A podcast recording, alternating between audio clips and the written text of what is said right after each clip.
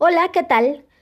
Bienvenidos al episodio número 13 de Energía, Magia y Universo. Mi nombre es Victoria y en este podcast encontrarás información sobre todo aquello que puede ayudarte a hacer más entendible y divertida tu experiencia de vida. Estoy muy contenta de estar una semana más con ustedes. En el episodio de hoy vamos a hablar de cómo se puede equilibrar la energía masculina y femenina que habita dentro de nosotros para mejorar nuestra relación amorosa. Uno de los principios elementales, el de polaridad, dice que todo lo que se manifiesta en el universo tiene dos polos. Todo tiene su par de opuestos. Que los contrarios son idénticos en naturaleza, pero diferentes en grado. Por ejemplo, frío no es lo contrario de calor, sino el otro polo de la misma manifestación, la temperatura. De esta forma, lo masculino no es lo contrario de lo femenino, simplemente es el otro polo de la manifestación del espíritu. Somos seres duales. Habita en nosotros bueno y malo, blanco y negro, frío y calor, femenino y masculino. Solo que a veces no sabemos cómo mantener el equilibrio y empezamos a potenciar más un aspecto que el otro. Hay hombres que tienen más desarrollada la energía femenina que la masculina y mujeres que tienen más desarrollada la energía masculina que la femenina. Influyen muchos factores. Sin embargo, no vamos a ponernos a analizar por qué surgen o cómo surgen, sino cómo arreglarlo. No porque no sea importante, sino porque hay muchas historias de vida y un sinfín de motivos que pueden provocar esto. La energía masculina está relacionada con la acción, la fuerza, proveer, ejecutar, dirigir, la agresividad, todo lo relacionado a las finanzas y al dinero. Si tienes problemas con el dinero, entonces tienes por ahí un bloqueo con tu energía masculina. La energía femenina es sensible, vulnerable, creativa, protectora, te permite involucrarte energéticamente con todo lo que te rodea. Es receptora. Es esa fuente que emana amor y emociones. Se expresa a través de ciertas conductas, como el jugueteo, dejar que las situaciones fluyan, esa capacidad de reconfortar a una persona solo con un abrazo, el permitirse sentir y expresar esos sentimientos. Cuando se encuentran en desequilibrio, entonces se manifiestan más unas que otras y esto es lo que dirige nuestra vida. ¿Qué pasa con una persona que tiene más desarrollada la energía femenina que la masculina. Es una víctima constante. No tiene fuerzas ni ganas de hacer absolutamente nada, porque no tiene esa energía. Es un vivir en el sentimiento, pero sin acción, porque no se siente capaz de concretar las cosas. ¿Qué pasa con una persona que tiene más desarrollada la energía masculina? Bueno, pues es una persona que no está en contacto con sus sentimientos. Da más importancia a las cosas materiales y puede llegar a caer en los excesos. Trata de imponer sus ideas por la fuerza y piensa que no necesita de nadie para lograr lo que desea. Este tipo de confusiones energéticas crean un verdadero caos en las relaciones amorosas.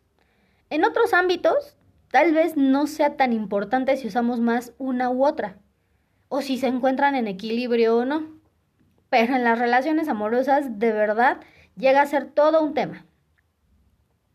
Si quieren tener una relación amorosa más estable, entonces pueden comenzar a modificar ciertas cosas.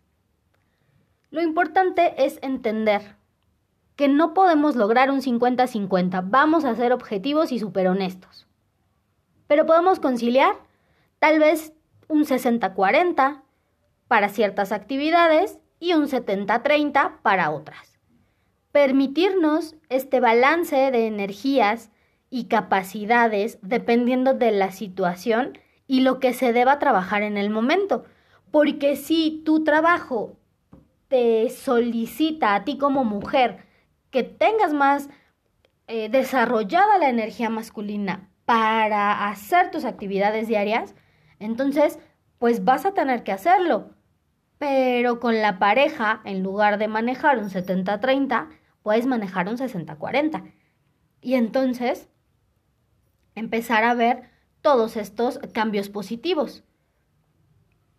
Si una mujer que tiene más desarrollada la energía masculina no encuentra ese equilibrio al momento de estar con la pareja, es como si tu pareja estuviera con su mejor amigo echándose una chela, pero sin el menor rastro de un verdadero vínculo amoroso.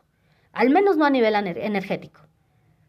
Porque se pueden llevar muy bien, pero tal vez solo en el desmadre. O tal vez se la pasan agarrados del chongo todo el tiempo para ver quién consigue el lugar de alfa dentro de la relación, para ver quién domina a quién y entonces se vuelve un juego de poder. Y esto pues está muy alejado de lo que es el amor y una relación bonita.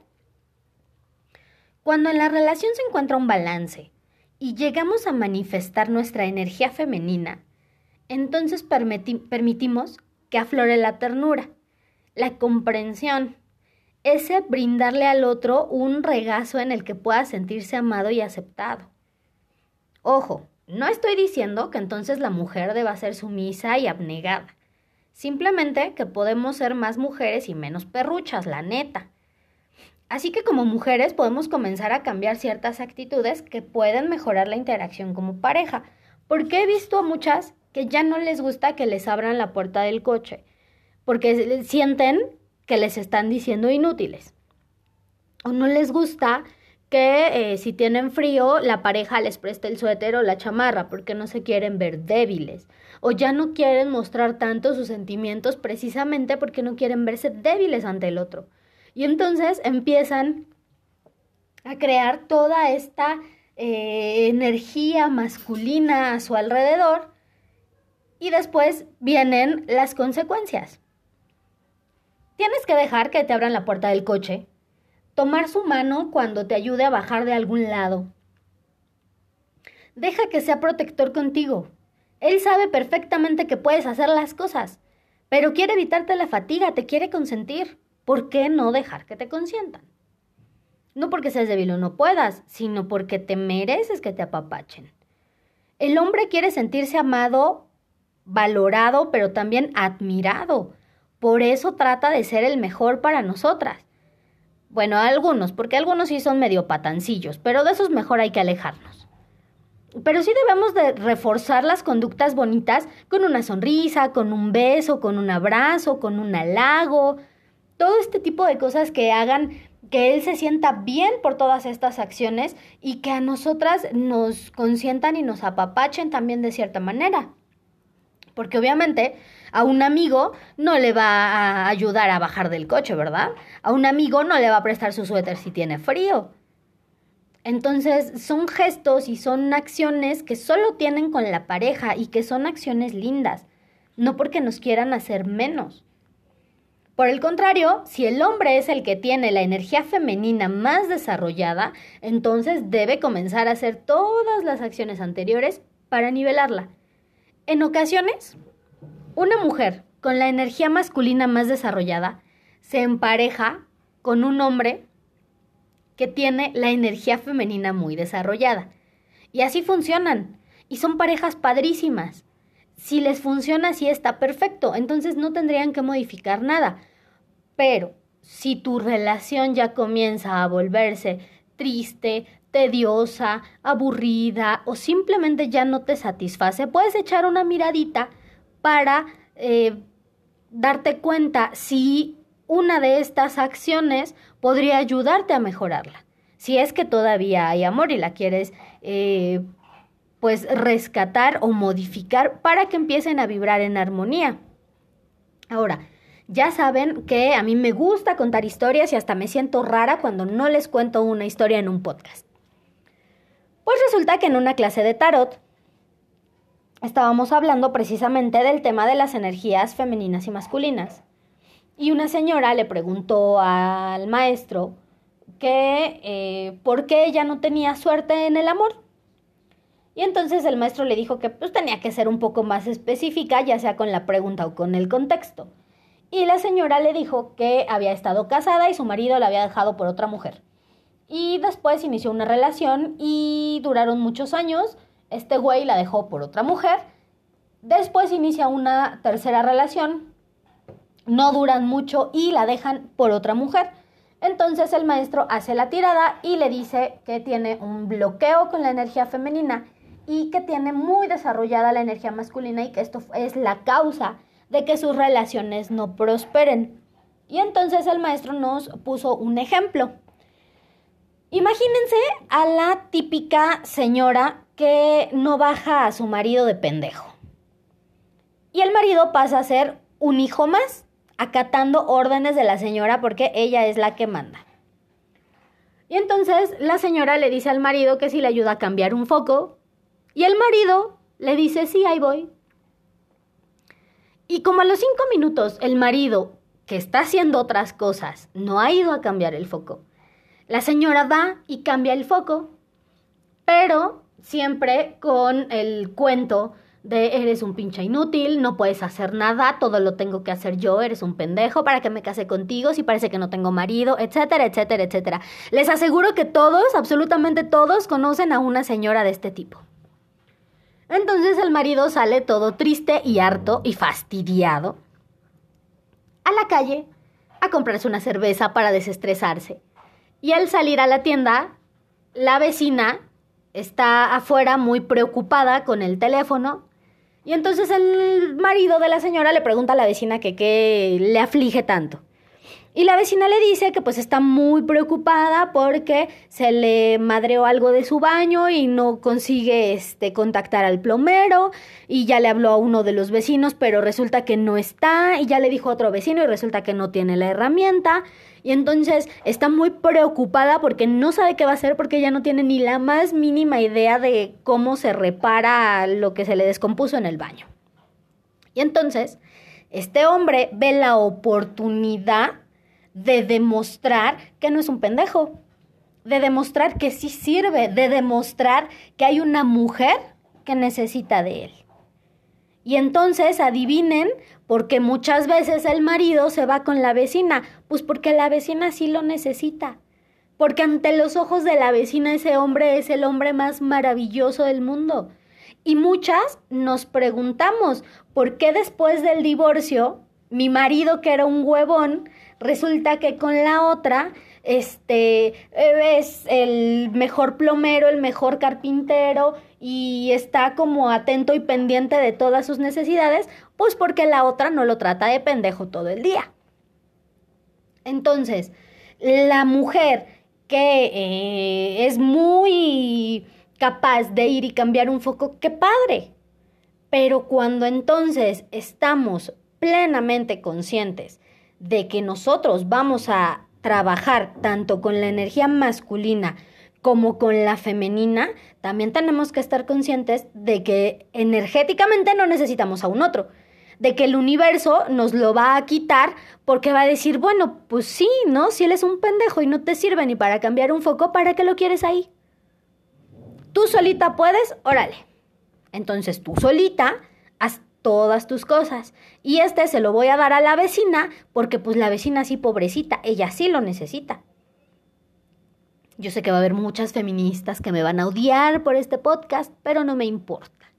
Porque así funciona la energía del universo. No estoy sacándomelo de la manga ni lo estoy inventando, realmente así funciona.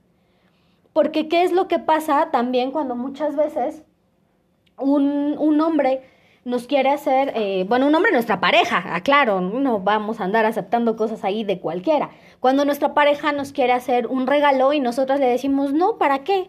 ¿No? Yo eh, conocí a una persona que, eh, una chica, no me acuerdo si se le descompuso el celular o se lo robaron, un problema tuvo con el celular. Total que el novio le dijo que, este, que no se preocupara, ¿no? Porque me parece que lo ocupaba, no sé si para el trabajo, para la escuela, no sé, pero era importante el celular. Y el novio le dijo que no se preocupara, que él le podía regalar este un celular. Y ella le dijo que no. Que no, que no quería que le regalara nada, que este que ella solita se lo podía comprar.